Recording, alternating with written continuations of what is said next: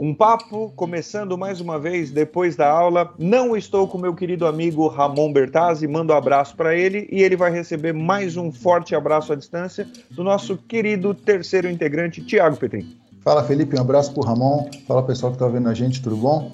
E hoje a gente vai receber um terceiro integrante para substituir o Ramon, um papo bastante interessante, mas esse integrante do podcast Smells Like Futebol, que a gente já comentou aqui várias vezes, esse eu faço a questão de que você apresente o convidado, porque é da, da tua trupe. Cara, é um prazer imenso receber o grande Léo Morato, parceiro meu de podcasts Smells Like Futebol. A gente está num, num pequeno grande ato já, né? Esperamos voltar, as agendas não têm batido mas é um prazer enorme, cara. E não vamos falar de futebol hoje. Fala pessoal, Felipe, Thiago, tudo bem? Prazer estar aqui. Todo mundo que está ouvindo, seja de dia, de tarde, de noite, obrigado pelo convite. E o nosso hiato no Smells Like Futebol, os próximos episódios já viraram o Chinese Democracy dos podcasts, né? é isso. Agora, ô Felipe, é, a gente vai falar sobre política, porque quem vê pensa, pô, o Léo trabalhou com contas como Sport TV, né, quando ele trabalha com publicidade comigo, faz o podcast de futebol, mas ele também tem um pezinho ali, como você diz, um pezinho no lodo, né, no lodo é, da política. rapaz, é, é isso que eu, que eu quero. Vamos pedir para ele contar, então. Esse cidadão, apesar de vocês acharem ele falando de esporte, com a experiência com o esporte, ele deve ter as narinas mais imunes a cheiro ruim do hemisfério sul porque ele tem uma experiência profissional num ambiente extremamente agradável. Bom, eu vou deixar que ele conte. Fala pra gente, Léo. Faz 12 anos, né? 11, 12 anos que eu trabalho com publicidade, sou formado em jornalismo. E co como o Thiago comentou agora, a gente se conheceu quando trabalhava com Sport TV, já trabalhei com várias contas publicitárias, trabalho hoje em dia. Mas ao longo do tempo, em paralelo, eu sempre fiz uma ou outra campanha política, sempre ano de eleição, alguma coisa eu pegava para fazer. Comecei nesse, nesse lodo, digamos, esse lodo gostoso, lá para 2012. E desde então, sempre que tem eleição, alguma coisa eu pego. E como a grande, massacrante maioria dos profissionais que trabalham com campanhas políticas, você vai trabalhando para campanha para vereador, para deputado, vai pegando uma campanha num, de governador num estado mais periférico. E assim vai. Já, já fiz campanha política em clube de futebol, que eu não torcia. De marketing político, sempre, sempre gostei muito, desde pequeno, sempre gostei muito de política. Então, quando me surgiu a primeira oportunidade no mercado, já quis entrar e tapei o nariz e, e mergulhei. Ah, então tem um pouco de masoquismo aí também. Tem masoquismo também. política é sempre legal. Por mais que a gente olhe de fora e ache possa parecer um ambiente sujo e tal, Lógico que você vê muita, muita picaretagem, muita coisa errada, mas, cara, não tem outro jeito da gente mudar a sociedade que não seja com política. E do ponto Isso. de vista totalmente egoísta, também é uma boa oportunidade financeira trabalhar com campanha política. Todo mundo que entra nesse mercado, e cada dia mais, é um mercado que está crescendo muito, até por estar tá crescendo o ambiente digital, a importância do, dos, das plataformas digitais nas campanhas políticas. Cada vez mais tem gente trabalhando com isso e esse pessoal sabe que é uma boa oportunidade dentro do mercado publicitário. Sem dúvida. Financeiramente é muito gratificante para quem participa de campanha política, isso é inegável. É, e não estamos falando aqui de sujeirada, não. Dinheiro limpo, tá? os caras pagam bem mesmo para fazer campanha política, porque não é fácil, não é fácil e exige muito também do profissional. E o que você falou, Léo, sobre a importância da política, a gente sempre reforça isso, né, Felipe? Que por mais que a gente eh, denuncie e analise muitas vezes picaretagens, a política é importante. Se a pessoa não faz política bem, o problema não é da política. É, e eu, acho bom a gente dar definições históricas importantes. Assim como a palavra política joga a gente para a Grécia clássica, porque são todos assuntos que tratam da polis, todas as pessoas que não se interessam por aquilo que acontece na polis também tinham uma palavra em grego, que era idiotes. Então, Eu adoro indiretas intelectuais. É, mas não é indireta, não. É, uma, é, é, bem, é bem estrito senso mesmo, não tem margem para interpretação. Então, realmente, é importante. Agora, se por um lado, profissionalmente você deve ter aprendido muito, porque você tem que compilar muito dado, você tem que fazer um, um, um estudo de qual é o seu mercado, e é um mercado puramente intelectual, só que muito passional também. Acho que seria mais fácil você vender um produto do que vender um candidato, né? Vender um indivíduo, vender um administrador da vida das pessoas.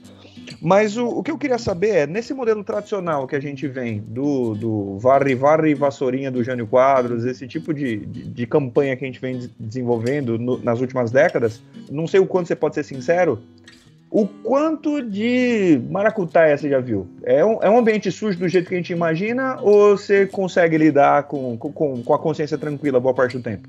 Eu não sei o quanto vocês imaginam que é sujo, então não dá para saber, para estabelecer esse parâmetro. Mas assim, acho que esse é um bom parâmetro assim, o que você espera de sujeira, já para cravar para quem não faz ideia de como funciona esse mercado, e talvez seja uma coisa que a gente espere que comece a mudar nos próximos anos com financiamento público de campanha. Enquanto não existiu financiamento público de campanha, enquanto era só financiamento empresarial, você pode ter certeza que não existia uma campanha vencedora que não tenha usado caixa 2 ah, pode ter tido acusação só de um lado, você pode achar um lado mais corrupto que o outro. Toda campanha que já ganhou, é ruim eu generalizar, não quero generalizar, vamos se corrigir para não tomar uns processinhos, mas quase toda campanha que já ganhou na, nas últimas décadas, talvez até a gente possa dizer na história da política brasileira, usa caixa 2. Porque o, o caixa 2 é como se ele fosse um doping esportivo comparando o esporte com as duas áreas, né, que a gente já passou, comparando o esporte com a política. É, é como se você fosse correr uns 100 metros e você sabe, tem certeza absoluta que dos oito finalistas ali dos 100 metros, seis estão dopados. Se você quer ter um mínimo de chance de ganhar, você vai ter que se dopar também, então você vai ter que usar caixa 2. Se você quer ter um mínimo de chance de ganhar. Se você quer ser 100% honesto, fazer tudo comprovadinho e tal, e não, não usar o caixa 2, não usar o doping, você pode. Sua chance de ganhar vai ser remotíssima. Mais uma coisa que é importante também ressaltar, que geralmente quando aparece na imprensa essas denúncias de ah, campanha de fulano teve caixa 2, geralmente o candidato não faz a mínima ideia. O candidato não mete a mão no dinheiro tem sempre um coordenador de campanha que organiza essas coisas. Então, nesse tipo de denúncia, você fala, a campanha do fulano de tal tem caixa 2. A culpa, geralmente, invariavelmente, não é do candidato. É de alguém que coordena. Eu já trabalhei em campanhas assim que, em volta do candidato, só tinha picareta. E o candidato em si era um sujeito honesto. Já aconteceu isso comigo mais de uma vez, em mais de uma campanha, e chega até a ser um cenário comum, assim. Geralmente essa picaretagem, essa sujeira, tá no entorno e não necessariamente no, no, no candidato em si, na, no produto que a gente está vendendo. É, é, isso, isso é um ponto muito interessante, até que gera um debate. E eu acho importante o Léo trazer isso, porque eu, por exemplo, eu sou a favor do financiamento privado de campanha. Eu acho que só era uma farra. Eu acho que tem que ter mecanismos para que você evite farra de caixa 2 e, e lobbies e subornos, enfim. Você, por exemplo, cria-se comitês, como é feito nos Estados Unidos. Você, um CNPJ só pode doar para uma campanha, porque tinha muito isso também, né? A empresa doa para as duas campanhas, né? Para as duas que, uh, popularizadas, né? Para as duas ou para várias. Ou para várias, sim, é, mas por exemplo, ah, vou ver, é isso, é, assim, tem dois candidatos ali no estado que um dos dois vai ganhar, eu vou doar para os dois, né?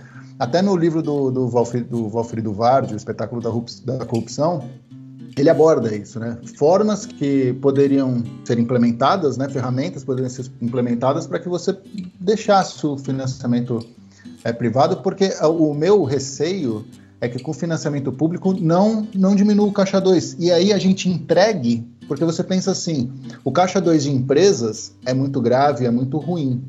Mas hoje em dia, sem o, o financiamento empresarial, uh, e hoje em dia o cara é massacrado se ele financia, né? Virou um, um crime quando o, Sérgio Moro com a Lava Jato, Caixa 2 é corrupção e tudo mais, né? Hoje em dia os bons empresários estão se afastando cada vez mais.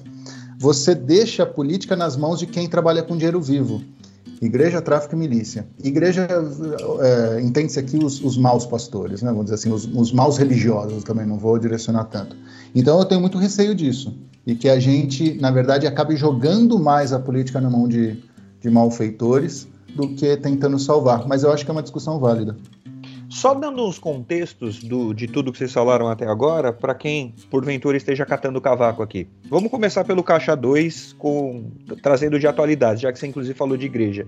O nosso Ministério da Educação envolvido numa historinha bonitinha, ainda vai se desenrolar muita coisa, mas vamos ver o princípio. Em tese, aquilo que seria pago não é para molhar a mão de ninguém, é para a igreja. Em tese, está bem frisado, inclusive, meu tom de voz. Então você paga, mas esse dinheiro não vai para o bolso de um indivíduo para que ele coma tudo de pizza de calabresa.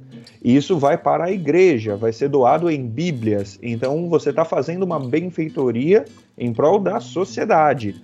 E como contrapartida, eu te ajudo aqui, já que eu estou com a máquina pública na mão. Isso é o princípio do Caixa 2.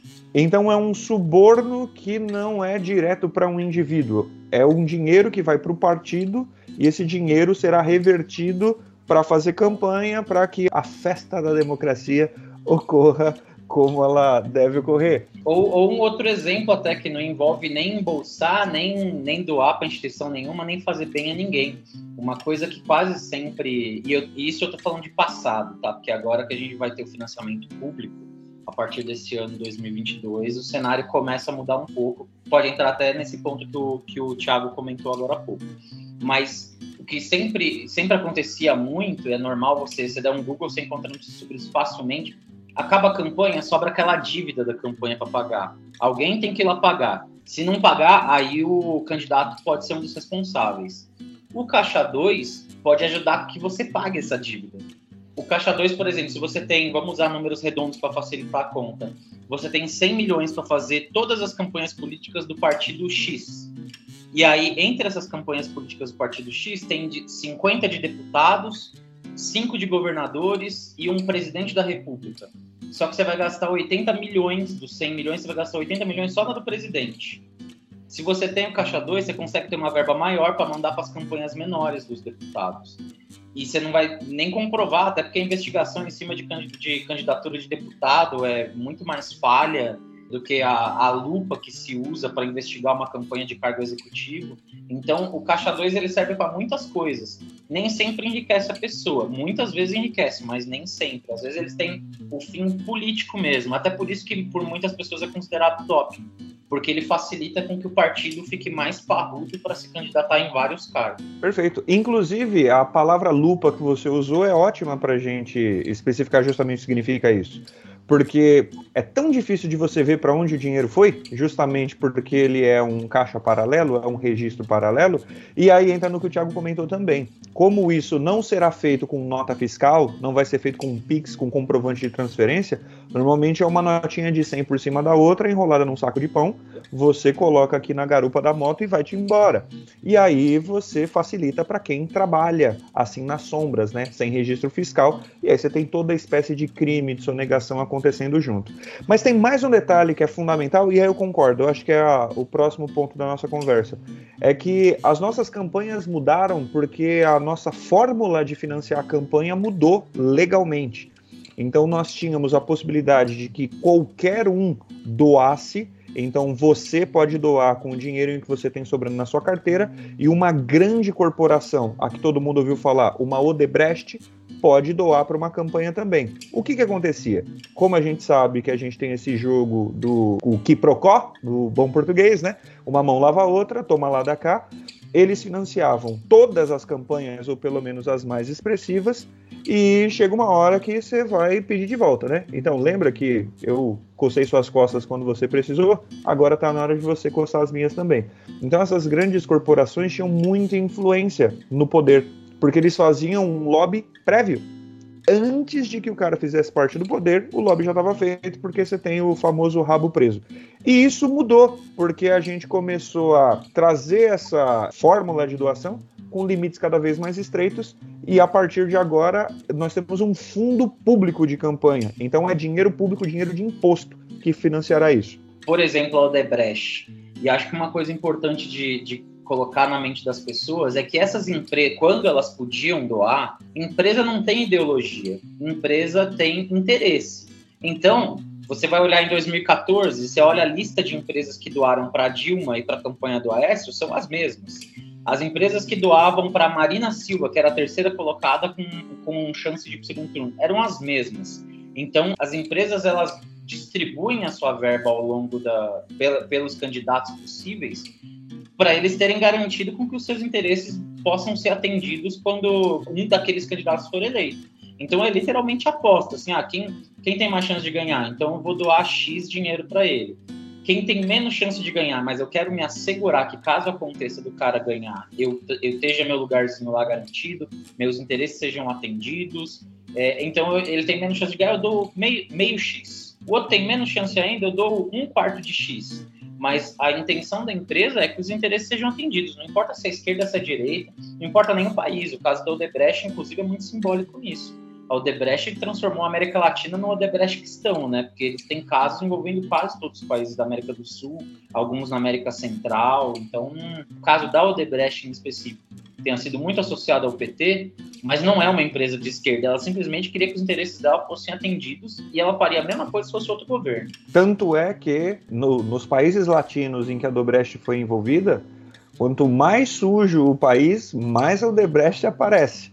E aí, totalitarismo de toda espécie, reacionarismo e, e, como você disse, né? Onde vai dar lucro a gente está.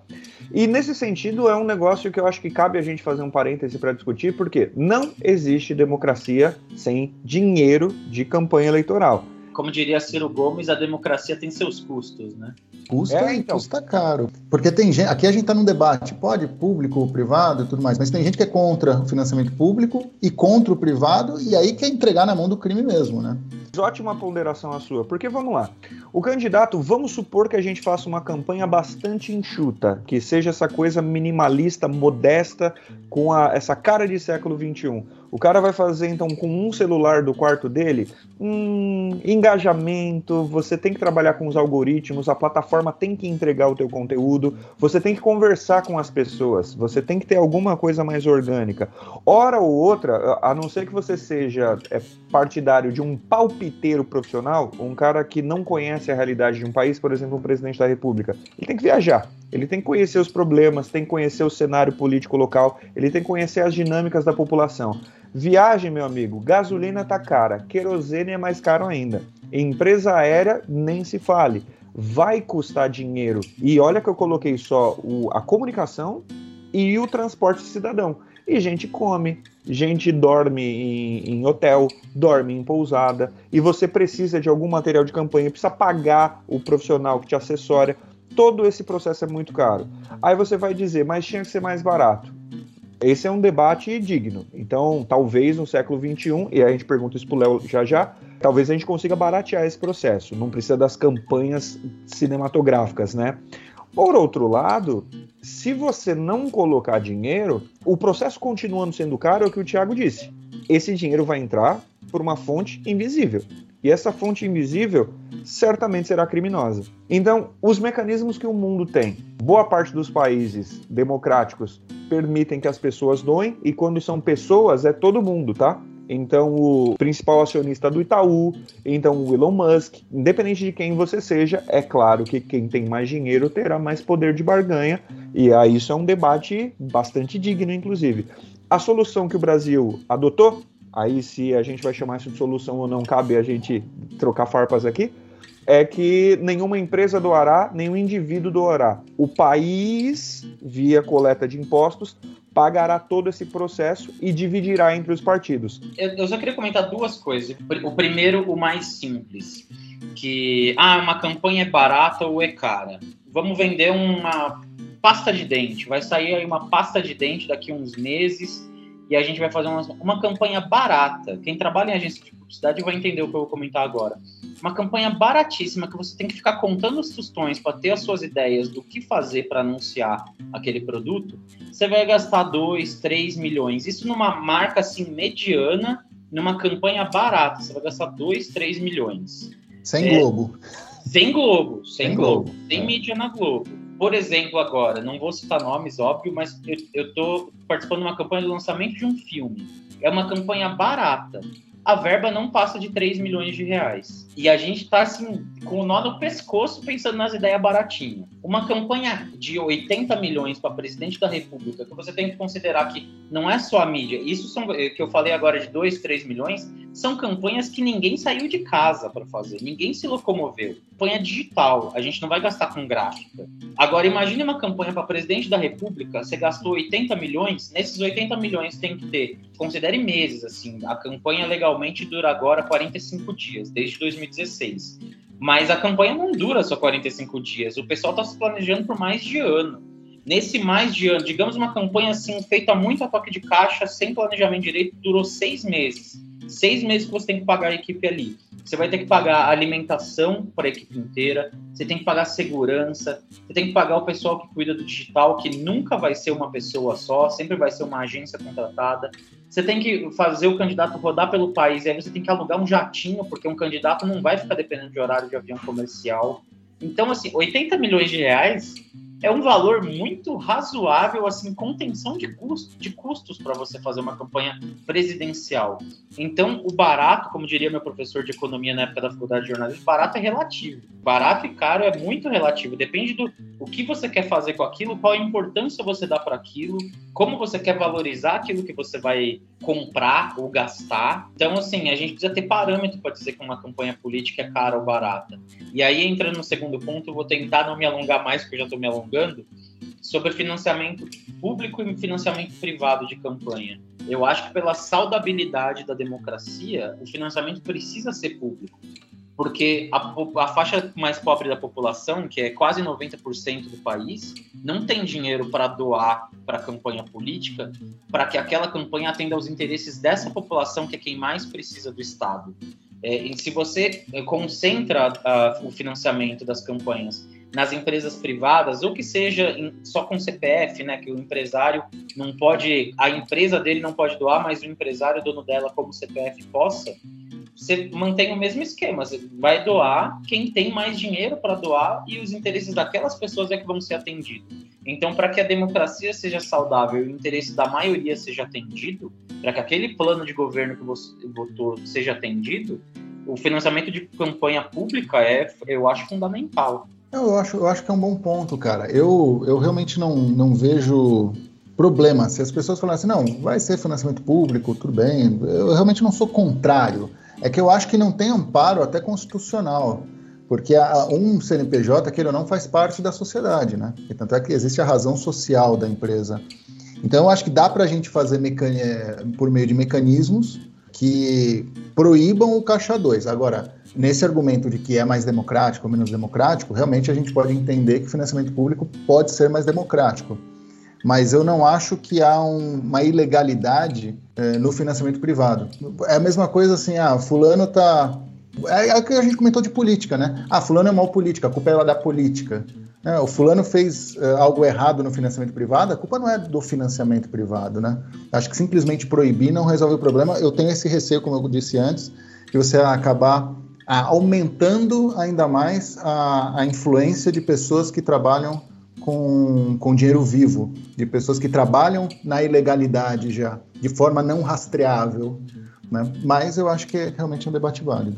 Eu acho que a controvérsia que eu ouvi que me pareceu mais sólida a esse respeito é o fato de que, como esse financiamento público depende da prévia representatividade que cada partido e que cada figura política tenha, você acaba inibindo novas ideias. Claro, pensando sempre na hipótese de que um grupo político que traga ideias novas que beneficiasse a sociedade conseguiria também financiamento de toda a sociedade, do, da pessoa mais pobre até uma empresa tal. É claro que a gente trabalha muito no campo da hipótese e todas as hipóteses são problemáticas. É por isso que eu falei que até cabe a gente fazer o debate aqui, mas isso é um negócio que a democracia liberal está discutindo, né? Então não é uma coisa que, se você esperava que a gente fosse debater e chegar à resposta disso hoje, esquece, tá? O planeta está debatendo isso. Acompanhe o debate. Sem dúvida. Eu acho que até o Léo falou, pô, a empresa não tem ideologia, tal. Eu acho que a empresa e cada vez mais as campanhas, e isso nas redes sociais, que o Léo é, pode dizer melhor, né, por ser especialista, cada vez mais as, a, a, a, a, comunicação é, é, é, bilateral, né? Não é mais como antigamente, a empresa comunicava e as pessoas absorviam a informação. Hoje é uma troca de ideias com empresas, tanto é que há várias campanhas de apoio a causas de empresas que até muitas vezes o tiro sai pela culatra porque você vê que nitidamente só estão querendo embarcar numa onda. Mas eu acho que cada vez mais as empresas têm que se posicionar também. Então, eu acho que poderia ser até, até saudável, por exemplo, é, uma empresa que apoie determinada campanha, desde que ela só possa apoiar uma, né, e não ser a farra que era antes, né? Até na decisão do Luiz Fux, né, ele foi o relator, se não me engano, de quando foi proibido né, a, a, o financiamento privado, ele falou: você doa para todo mundo, isso não é, é, saudável. Não, tudo bem, a gente pode ver isso, mas dizer que é inconstitucional é um outro, outro ponto.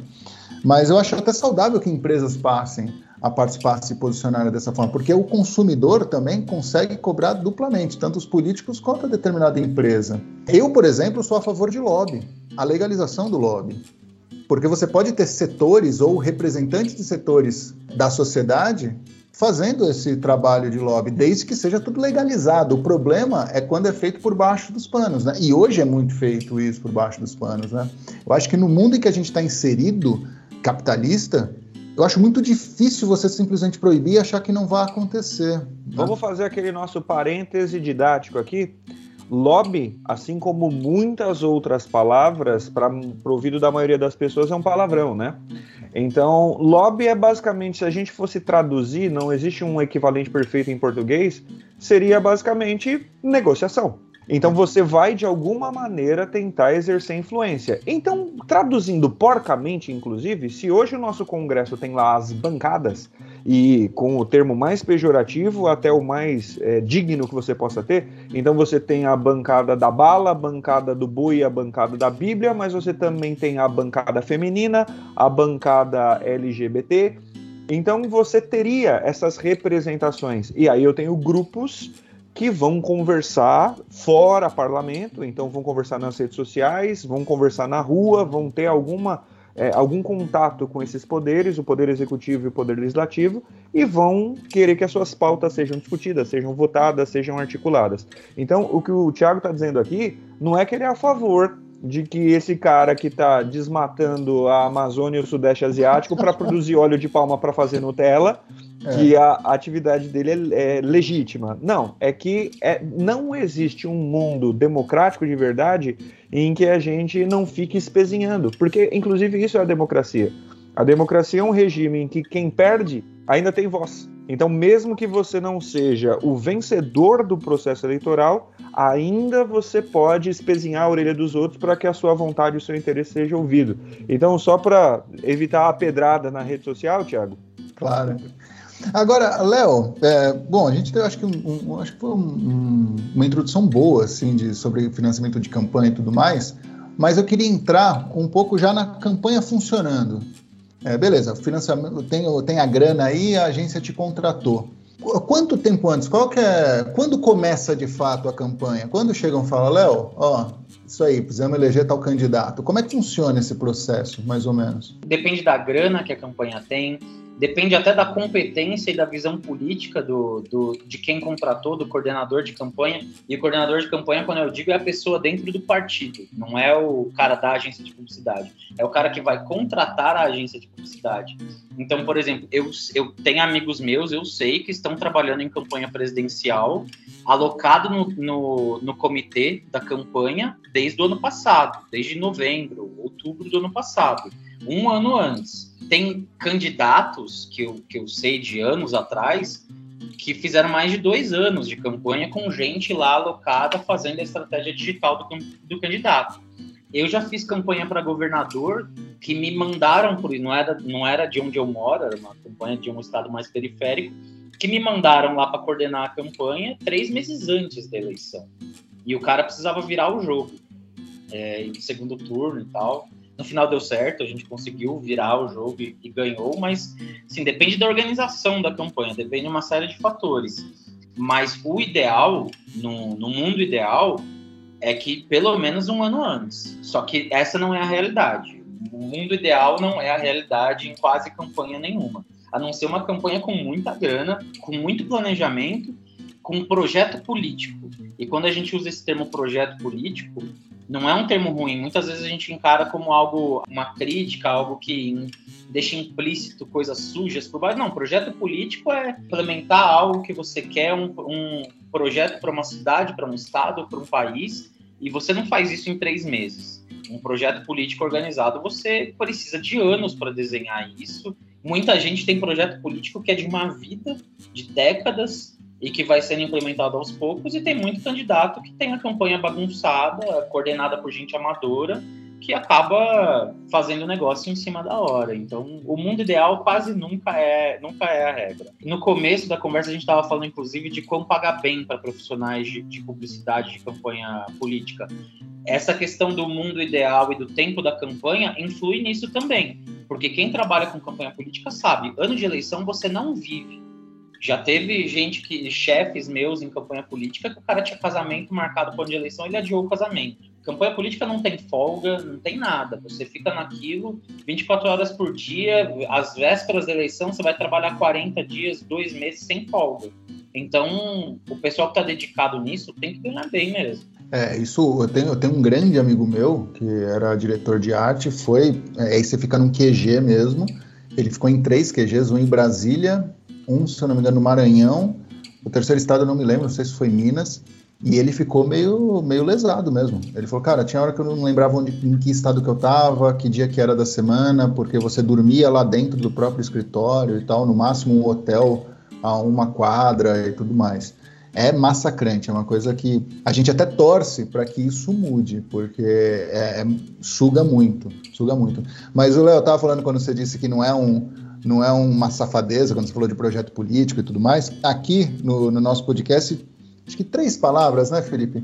política, liberalismo e comunismo não são palavrões, né? A gente tenta sempre bater nessa tecla, né? E conservadorismo. E conservadorismo, isso. Se você quatro. usa a palavra direito, essas palavras são dignas. Se você perverte, se você é um safado se disfarçando atrás de palavras, aí a gente ataca também. Mas o que eu ia comentar é que, assim, como para mostrar como isso é um trabalho de fato, né? Quer dizer, o Léo é um profissional. É, é, eu sei que na campanha que ele fez em futebol não foi no clube para quem ele para qual ele torce.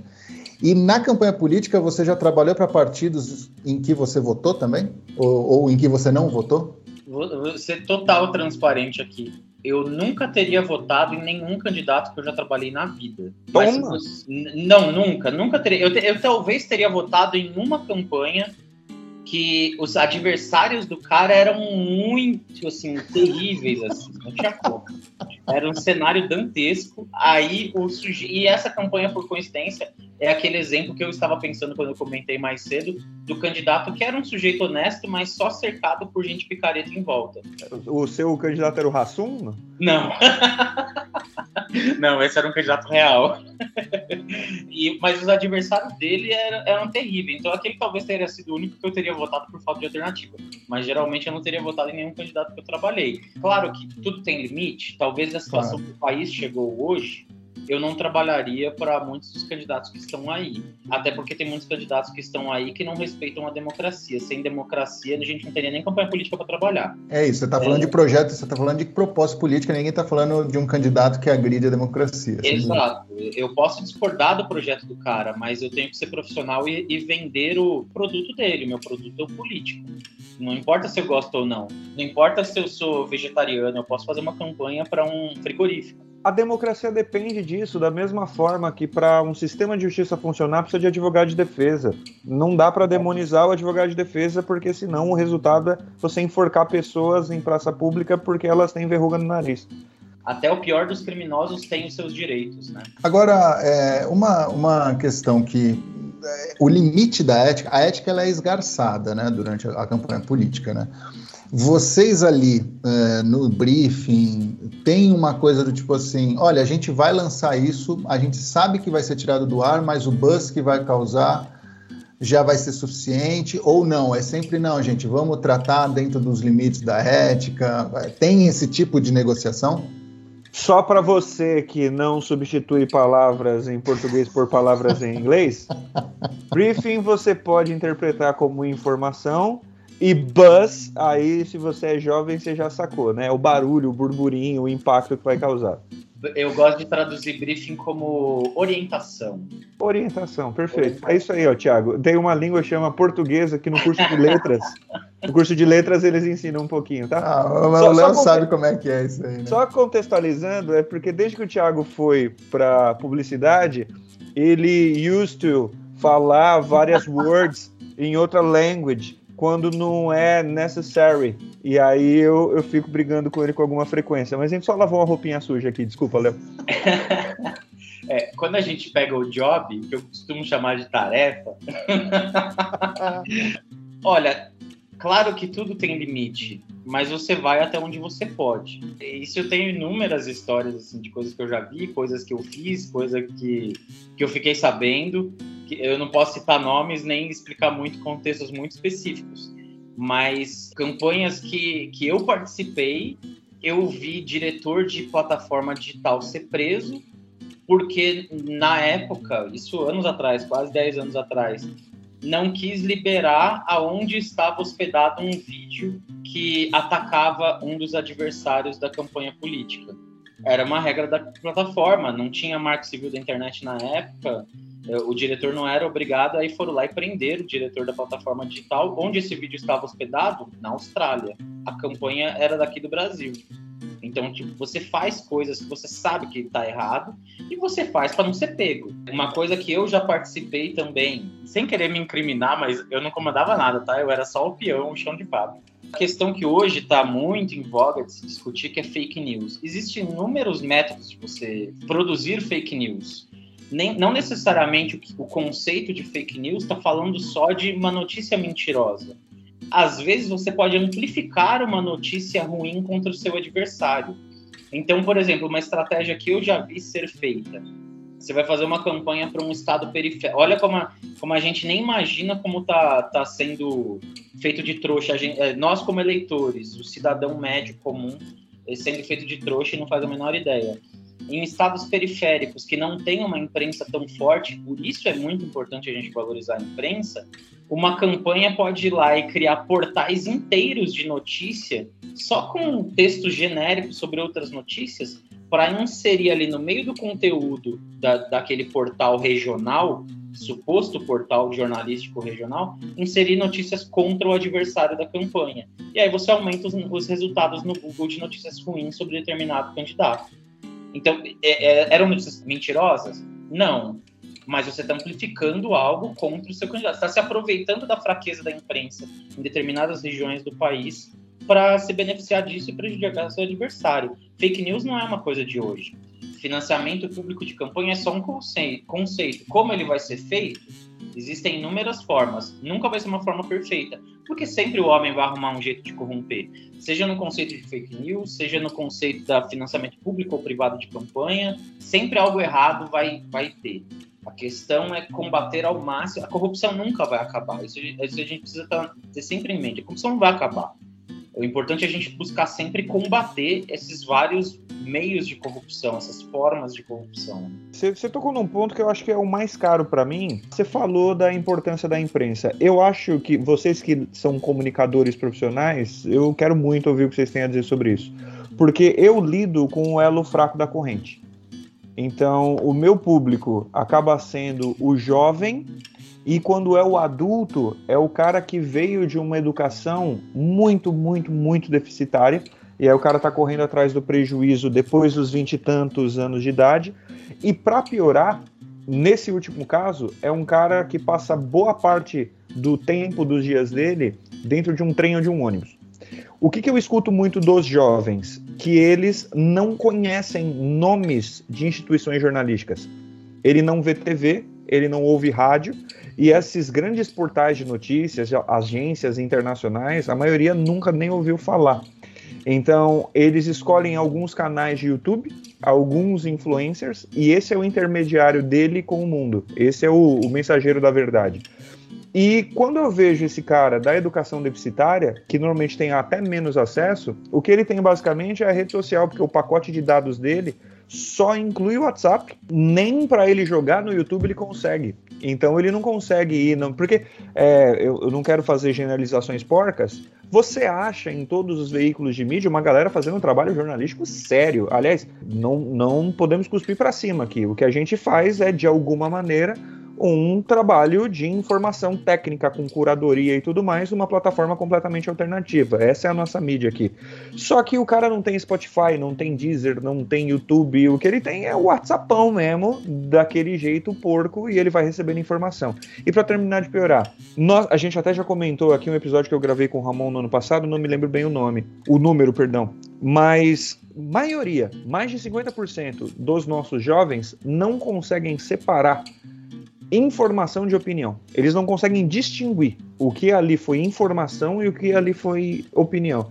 E aí eu não sei nem se o que eu tô falando cabe numa pergunta, eu queria mais ouvir o comentário de vocês. Primeiro, como que vocês lidam com isso, já que vocês são a parte da comunicação séria que não vai apelar para o golpe abaixo da linha de cintura? E como é que você peita uma fazenda de bote? Porque como a gente acabou de ver, a Jovem Pan traz lá de volta o cara que foi suspenso. Então você suspende e traz de volta. Você só precisa esperar esfriar. Então veja, a informação vem, aquece, incendeia, explode, mas você espera um pouquinho ela volta. Até você desprovar uma informação que incendiou todo mundo, as pessoas pararam de prestar atenção nela. E aí, a gente está perdido? Dá para ganhar essa briga? Eu acho que tem vários pontos que a gente precisa levantar nisso. Um que é o básico do básico, que é notícia ruim vende muito mais que notícia boa, né? A mentira corre muito mais rápido do que o desmentido. Mas tem uma coisa que é um, uma questão muito de comportamento humano, e aí a gente vai para uma coisa mais profunda, que é um conceito jornalístico sobre a proximidade critério jornalístico, você estabelece, ou deveria pelo menos estabelecer, como prioridade as notícias que são mais próximas da gente. Então, por isso que, por exemplo, aqui em São Paulo, você vai receber notícia prioritariamente sobre São Paulo, depois sobre a política nacional, aí depois sobre os países que têm mais relação ou influência cultural em relação a São Paulo. Então, por isso que talvez, provavelmente, por uma forma muito injusta, a gente fique sabendo muito mais coisas sobre a França e os Estados Unidos do que sobre Manaus, do que sobre Belém.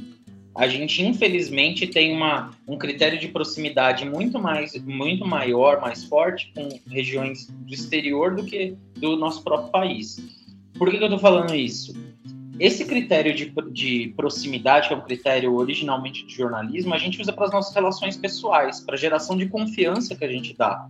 Então, se vocês, amigos meus, me falarem alguma coisa, eu vou confiar muito mais do que se eu ouvir alguém na televisão de um veículo que eu mal sei o nome me falar outra coisa. Se você vier, você, meu pai, meu, meu irmão, um amigo muito próximo meu vier me falar que vacina é, facilita com que eu tenha AIDS, eu vou, pô, sério, eu vou ficar desconfiado. Se alguém na televisão, alguém que eu não confio, alguém, um veículo que eu discorde, que eu não gosto, me, me disser o contrário, eu não vou acreditar tanto quanto eu acredito nessas pessoas que são próximas a mim, que eu tenho essa relação de proximidade e confiança. Então, por isso que se você esse, esse, dado que você citou agora há pouco, Felipe, que a maioria dos jovens não sabem diferenciar fato de opinião, e tem, tem estudos que mostram isso, também tem estudos que mostram que as pessoas se informam muito mais por WhatsApp do que por qualquer outra plataforma. Quem que está ali no WhatsApp são seus amigos, é a sua família. Então, o que a sua família e os seus amigos acreditarem eles vão passar para você e você vai botar mais fé naquilo do que veículos de jornalismo profissional. Eu gosto de usar esse termo jornalismo profissional porque tem muita gente que se diz jornalista, mas não é, né? São geralmente os produtores de fake news, desses portais falsos que campanhas criam, seja dentro do governo, já no pós-campanha, que tem essa fase também da campanha. Cara, é, se tem, se tem, desculpa interromper, né? Se tem é, jornalismo profissional, mídia profissional com concessão do governo espalhando fake news, Exato. Tem, né, tem, tem, jornalismo profissional com concessão do governo que é incapaz de checar se uma cena de guerra é videogame ou é cena real. Então, imagina o que, que não rola num, numa rede de família, no grupo da família. Sem indireta e nosso serviço de utilidade pública. O nome disso é Jovem Pan. Exato. E Jovem Pan é um veículo de desinformação profissional hoje. A Jovem Pan e Record fizeram isso, para dar nome aos bois do exemplo que, que eu estava citando agora sobre a imagem de videogame. Mas eu acho que a curto prazo é a gente sempre desconfiar e conversar com essas pessoas ao nosso redor que a gente sabe que acreditam no que aparece pela frente, que se informam no, pelo grupo de zap, que se, se informam pelo Telegram. Conversar com essas pessoas, explicar pacientemente por que, que tal coisa não faz sentido, é, por que não tem lógica, por que ela deveria desconfiar daquilo, como ela poderia checar, se é que é possível checar. E a longo prazo a gente precisa de educação. Educação. Tem, tem um ponto assim fundamental que foi o turning point. o, o, ponto, ponto de, de virada, o ponto de virada, o ponto de inflexão que facilitou muito esse cenário de fake news, de desinformação por WhatsApp e por outras redes, foi quando as operadoras de telefonia liberaram eh, redes como o WhatsApp sem consumir os dados das pessoas. Ali, inclusive, isso influenciou não só que as campanhas políticas passassem a produzir mais fake news, mas como a gente adaptasse os formatos para que elas consumissem o conteúdo sem precisar sair dali. Então, se eu quero mandar um discurso do meu candidato, eu faço uma imagenzinha que o cara só vai baixar do WhatsApp e ele já lê tudo. Eu não vou botar ele num link, não vou mandar um link do meu site onde o discurso está hospedado ou mandar um link do YouTube com o vídeo porque ele vai sair do WhatsApp, ele não vai ter dado para consumir.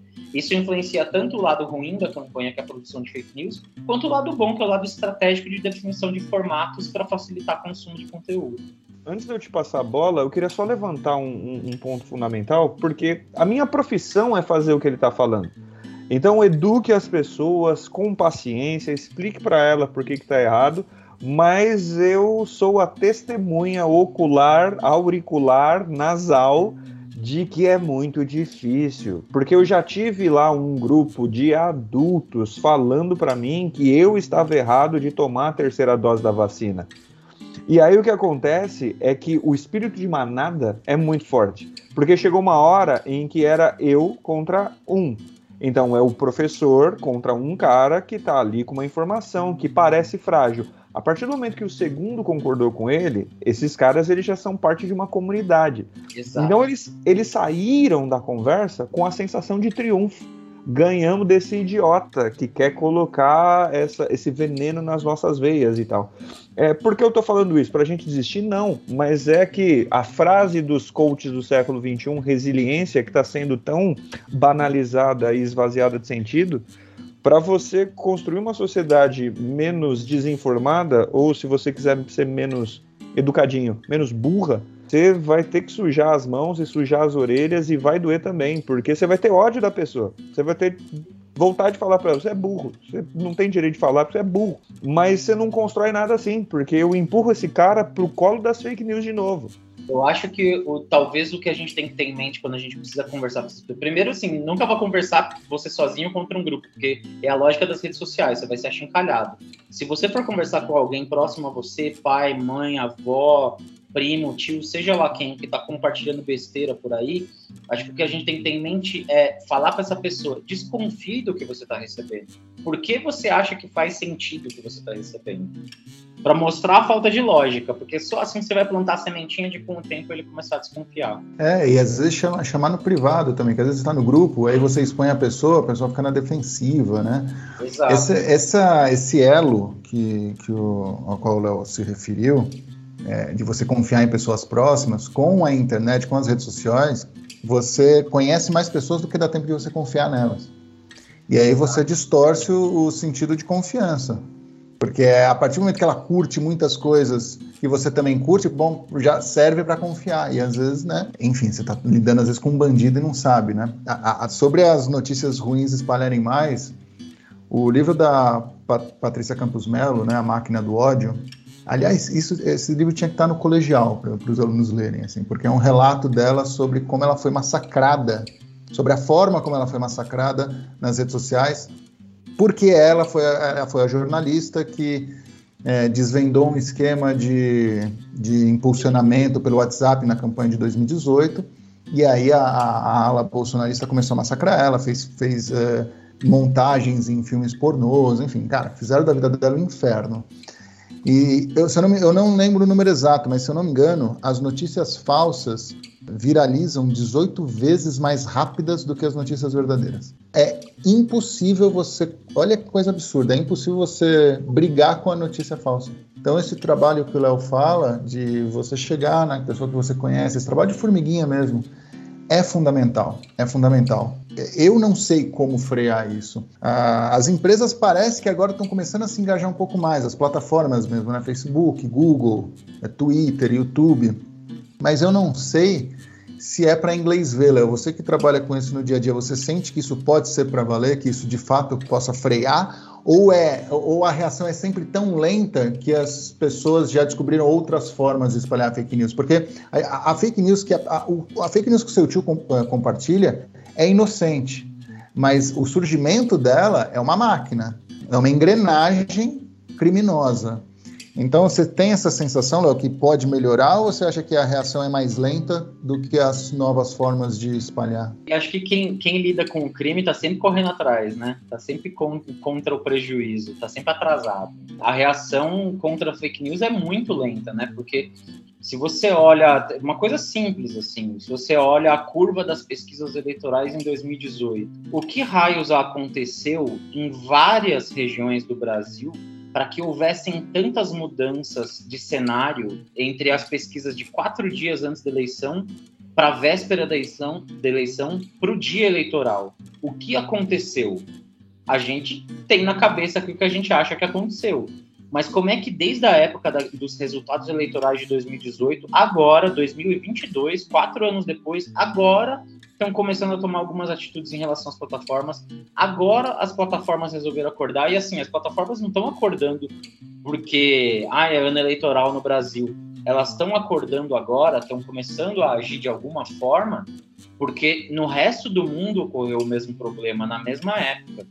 E aí isso afeta o que tem, o que qualquer empresa tem, tem de maior interesse, que é a grana afeta as ações da Meta, dona do Facebook, do WhatsApp e do Instagram, afeta até o Telegram. A atitude do Telegram foi exatamente a mesma coisa que eles fizeram na Alemanha.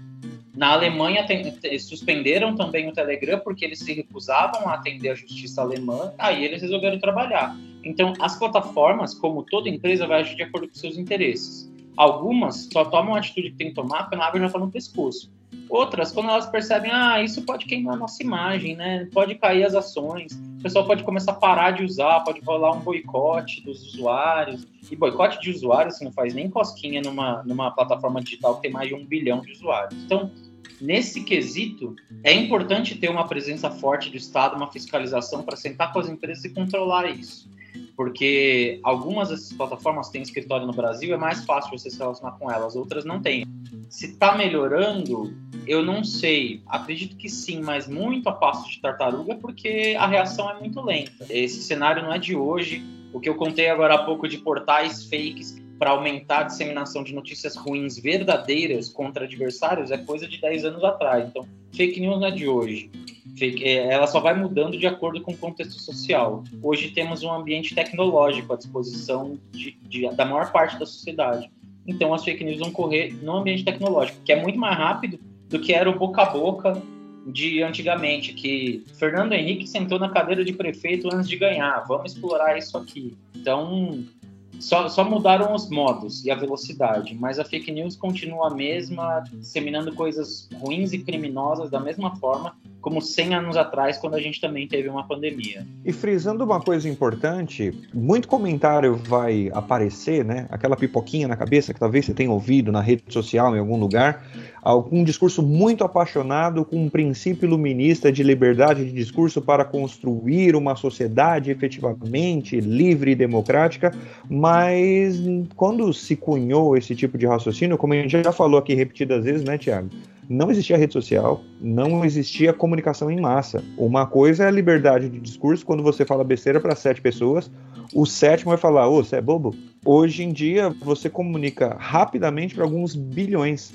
Até aparecer esse sétimo, você já fez um estrago muito grande lá na frente. Então, só para a gente se blindar desse tipo de debate que é infrutífero, anacrônico e que não leva a lugar nenhum. Mas você sabe que até voltando no financiamento de campanha, quando eu falei até das marcas entrarem mais, um dos motivos que eu acho que, a, que é importante que as marcas posicionem é porque a, por conta da grana. Se eu não me engano, foi o Facebook que começou a se mexer um pouco quando ele disse que uh, não conseguia controlar para onde iam os anúncios das marcas. Né? As marcas começaram a boicotar o patrocínio. E aí sim você começa a sentir. Né? Você, eu vou parar de anunciar, aí é grana pesada. Quando a gente teve a polêmica com o Monark, ele começou a perder patrocínios. Aí a pessoa se mexe. Se marcas começarem a falar, peraí, eu injetei grana num cara aí que tá falando que vai ter uma madeira de piroca, porque essa, porque essa injeção de grana acho que tem que ser divulgada, publicizada, né, Felipe? tem que ser amplamente divulgada. Porque aí porque aí você pode ver é, que, que se sentir no bolso, não sei, uma cláusula. Se publicar fake news, a marca pode cobrar o dinheiro de volta, sei lá, entendeu? Eu, eu acho que tem que mexer no bolso dessa galera, porque foi o que o Léo falou. Não dá para controlar. Sempre eles vão escapar e eles sempre estão um passinho à frente. Quando o WhatsApp começou a diminuir o compartilhamento, já foi todo mundo pro Telegram e eles vão por, de manada mesmo. Né? O Alan dos Santos fala: criei um perfil, já tem 20 mil pessoas num dia, né? Seguindo. Então talvez seja até um caminho. É sempre o, o dinheiro falando mais alto, né? de marcas poderem ajudar nesse processo, que eu acho que, que faz parte também, né? Primeiro sobre o, a questão da liberdade. Numa democracia liberal, você tem liberdade de expressão, só que você também tem que arcar com as consequências do que você diz e faz. Matar alguém é crime, mas você não é proibido de matar alguém. Só que se você for lá e matar alguém, você vai ter que arcar com as consequências de você ter matado alguém. É simples. Assim como você espalhar mentiras por aí. É o mesmo raciocínio. Bote isso na cabeça. Matar não é proibido, mas você vai arcar com as consequências. Vale a mesma coisa com as mentiras punir empresas que ou as empresas punirem os candidatos que elas financiaram. Aí eu acho que tem um outro conceito, uma coisa diferente você botar dinheiro como você como marca, você botar dinheiro, por exemplo, num influenciador, você quer publicidade por meio do influenciador. O influenciador é o seu mensageiro. Quando você bota dinheiro num candidato, você, não, você nem queria que ele falasse que você recebeu dinheiro da sua marca se, se pudesse, não apareceria nem relatório que você deu dinheiro para aquele candidato. Porque ali você não está dando dinheiro de verba publicitária, você está defendendo seus interesses. São fins diferentes que a empresa está gastando dinheiro. Com o influenciador, ela quer publicidade, ela quer conversar com o público final.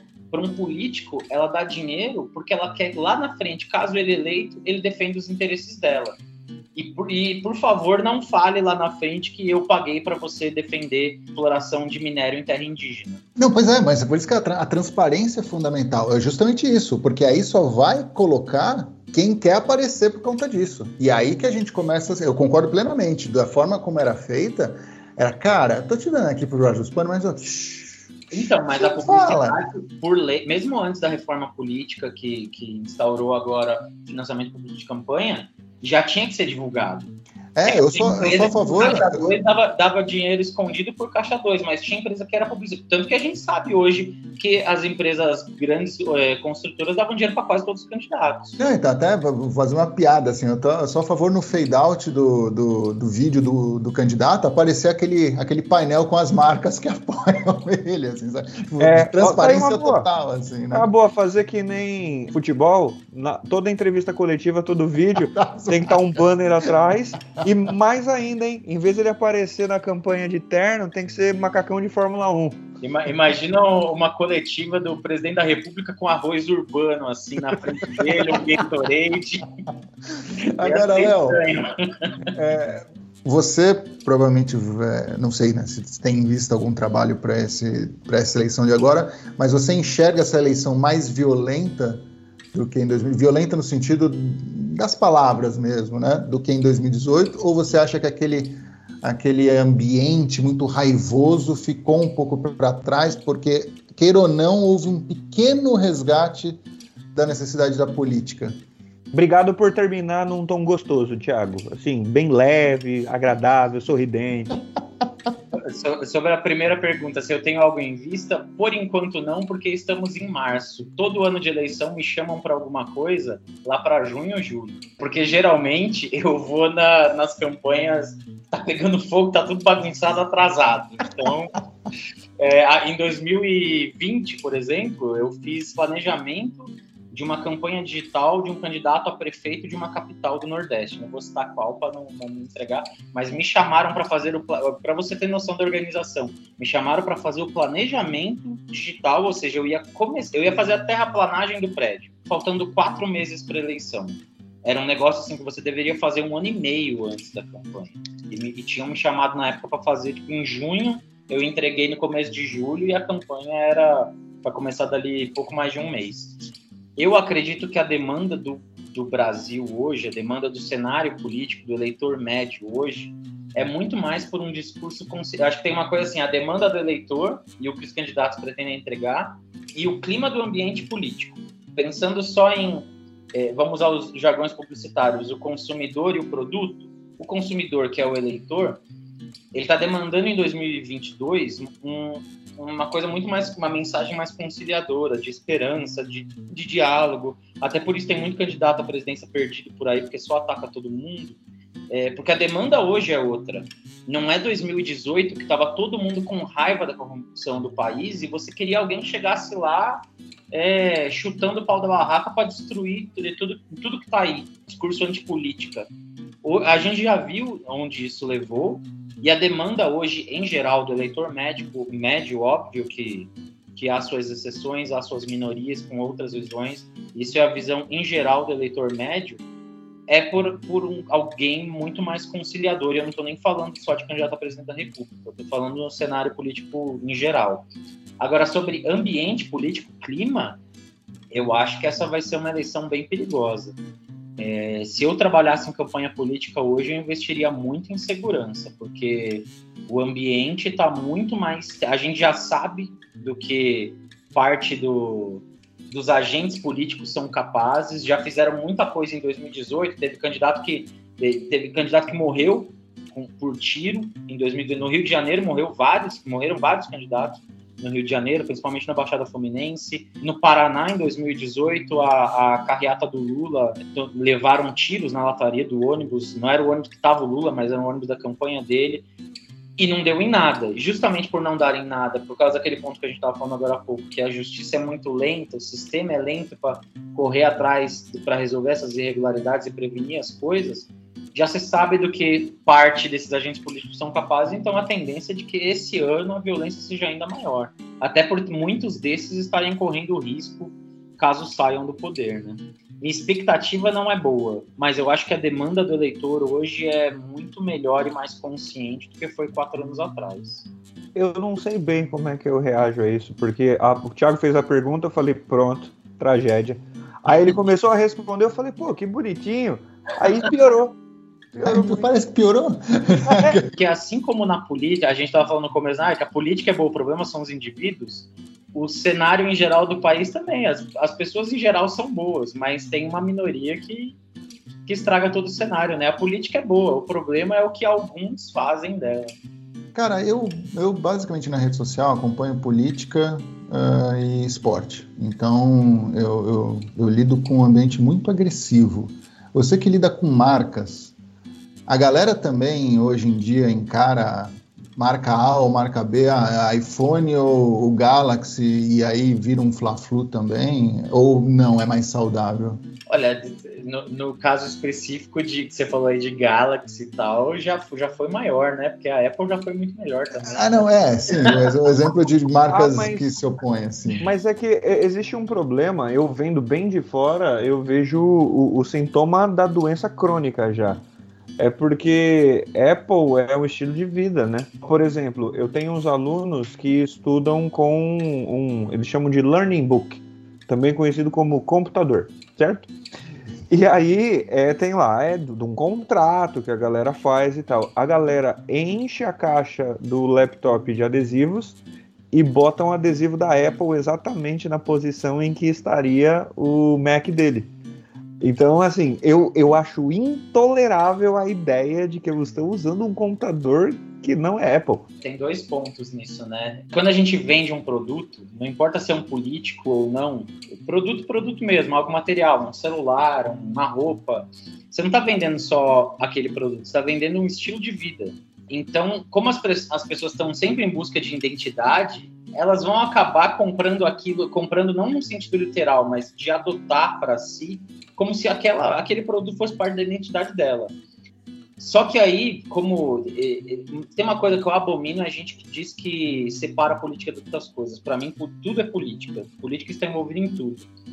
Num ambiente em que o país está com a economia razoavelmente boa, é muito mais fácil você adotar a Apple como seu estilo de vida ou adotar a Samsung.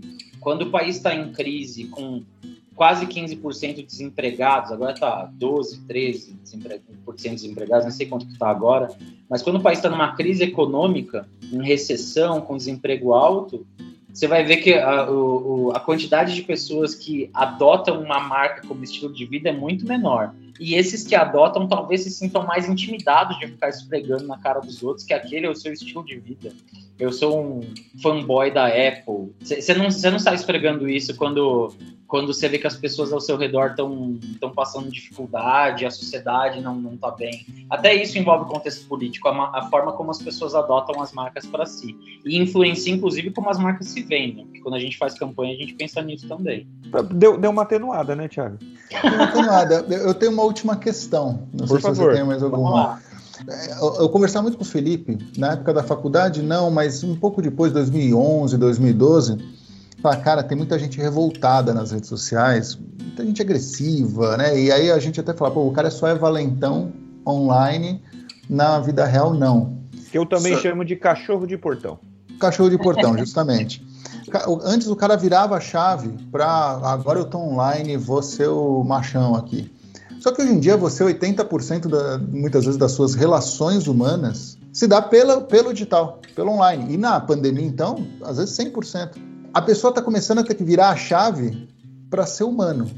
Né? Então, esse comportamento está sendo o modus operandi dele, porque ele está o tempo todo online, e quando ele vai para a rua, ele precisa, agora eu preciso me comportar e tudo mais, e não o contrário, né? Por que, que eu fiz esse, essa introdução? Eu estava conversando com a minha namorada sobre... Esse disclaimer. É, é. eu tava. Bom, pessoal, ó, eles vão encerrar aqui o episódio, eu tô me retirando. um prazer conversar com vocês até a semana que vem.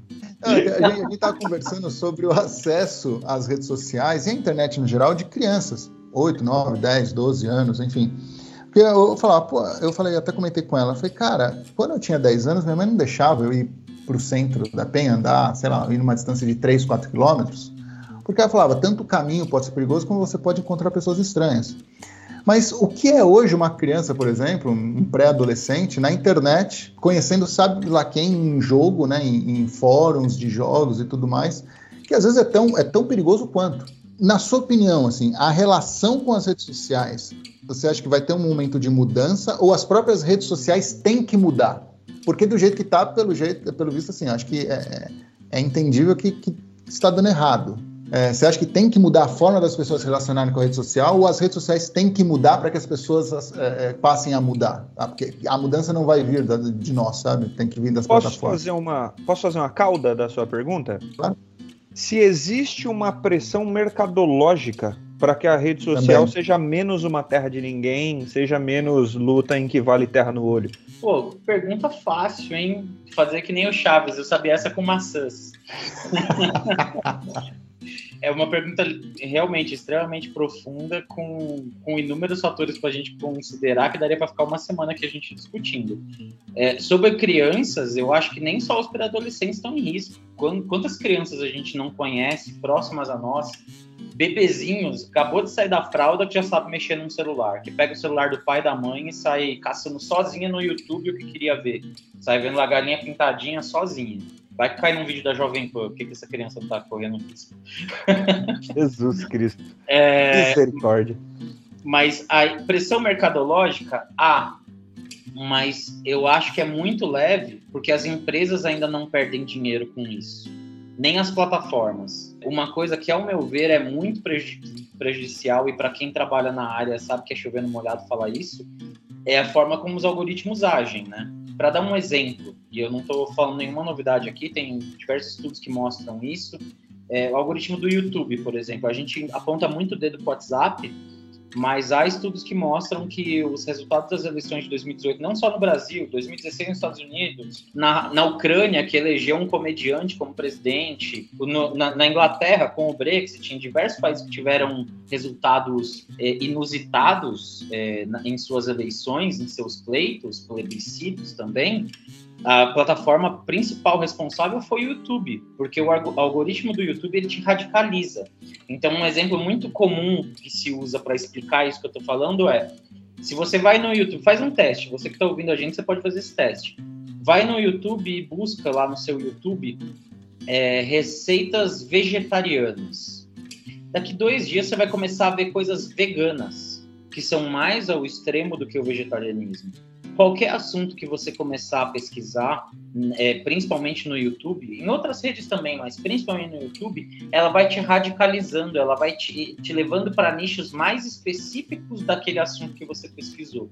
Então você acaba consumindo conteúdo mais radical indo para uma área que talvez você nem concordasse até tempos atrás. Ela, ela, naturalmente radicaliza as pessoas. Então, há coisas que precisam ser revistas? Sim, muitas. Talvez a gente precisasse começar pelos algoritmos e talvez uma regulação, é, um papel maior, do, muita gente vai ser contra o que eu vou falar agora, mas talvez uma regulação maior do Estado em relação a como essas redes atuam em relação aos algoritmos que elas desenvolvem, ouvir mais o Estado, que o Estado representa a sociedade. A, a plataforma não pode agir sozinha do jeito que ela quer e interferir na sociedade que ela não quer o caminho contrário, a sociedade interferindo no modo como a plataforma age. É, talvez fosse importante levantar esse debate, porque o modo como o, a mecânica do uso de do funcionamento de uma plataforma, do, de como o usuário se relaciona com a plataforma, incentiva demais essa radicalização e vira um, pro, um problema a médio e longo prazo, né? Que, e isso é causado até por um problema de formação até da nossa classe política.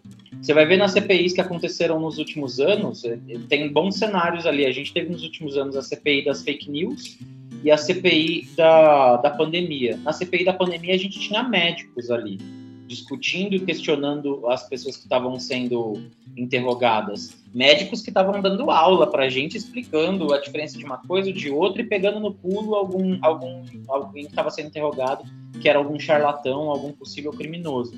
Na CPI das fake news, os interrogados sambavam em cima da cabeça dos políticos que estavam interrogando ali, dos senadores que estavam interrogando os investigados. Porque nenhum senador ali entendia nada de como funciona uma plataforma digital. Que foi o que aconteceu então, também nos Estados Unidos com o Zuckerberg, né? As perguntas, as perguntas eram tão primárias que dava vergonha de ver como aquele tio que nunca ligou uma CPU na vida está conduzindo o um inquérito.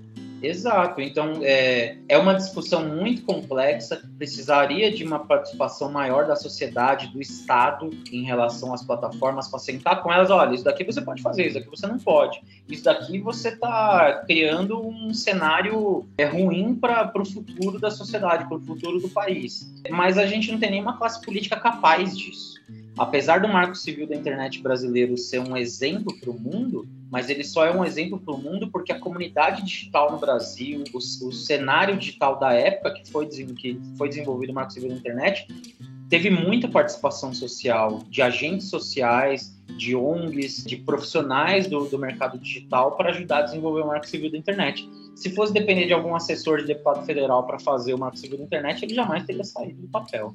Agora a gente tem uma lei das fake news tá em discussão no, no parlamento, né? E aí você vê como começa a misturar as coisas, né? Um dos trechos lá tá para, bom, então vamos estender a imunidade parlamentar para as redes sociais também. Basicamente para o político poder falar o que quiser também ah. sem que aconteça nada com ele. Isso é inconstitucional, mas é, enfim, você vê como a, até quando tentam fazer um debate produtivo, porque há coisas boas nesse projeto de lei, acabam, acabam havendo distorções também. É, só para eu fazer um esclarecimento fundamental, e eu acho que a gente já pode ir para as nossas considerações finais. Ele falou a palavra regulação, e essa palavra é outro também transformada em palavrão. Para viver em sociedade tem regra, e é daí que vem a palavra regulação. Regula em latim deu para a gente a palavra regra.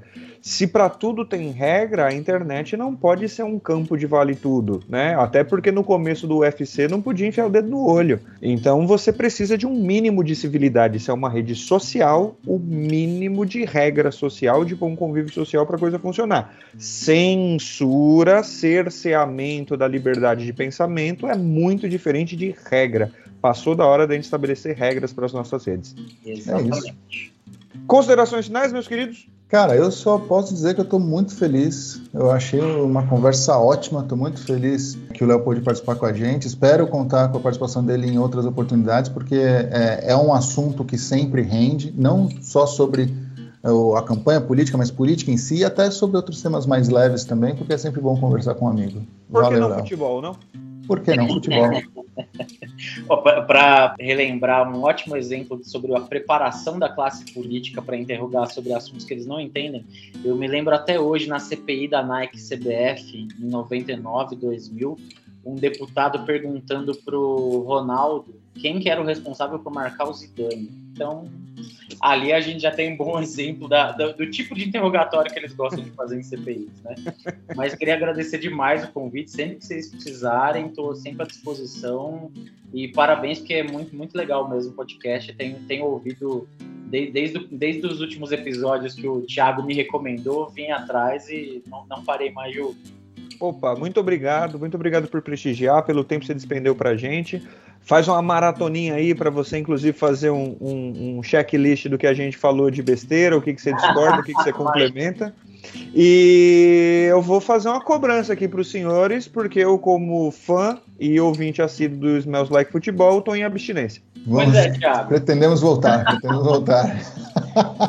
E para você que escutou a gente até agora, primeiro, fica a recomendação, faça lá uma maratona dos nossos episódios se você tem coisa faltando, faça uma maratona de Smells Like Futebol, embora muitos assuntos ali fiquem datados, né, porque ah, eles falaram... Tem bastante, tem bastante episódio de pauta fria lá que vale sim, a pena. Sim, é isso que eu ia dizer. Aqueles de conceito, a esse sim. Então, e outra, falando de música, música é sempre bom a gente conversar, já comentamos aqui, de ótima qualidade, não é só porque são meus amigos, o negócio é bom mesmo. Falamos aqui hoje, portanto, de como funcionam as campanhas de financiamento das eleições, qual vai ser o cenário para o ano de 2022 e como lidamos com as fake news. Sua opinião, o que, que você pensa sobre o assunto, se você tem uma visão um pouco mais controversa ou polêmica em relação ao que a gente disse aqui, discorda da gente, concorda com a gente, tem uma crítica a fazer, estamos disponíveis nas redes sociais, vocês nos encontram em underline depois da aula, pode mandar lá o seu inbox, pode bater boca com a gente, todos os comentários, o, pelo menos os mais pertinentes, a gente funde aqui, aqueles bem mais técnicos, a gente inclusive dá o crédito nos nossos múltiplos de cinco, respondemos tudo isso. Agradeço de novo quem acompanha até aqui, muito obrigado Léo, mais uma vez. Um prazer recebê-lo. Obrigado, meu amigo Thiago. Um abraço para vocês. Um abraço. Valeu, obrigadão.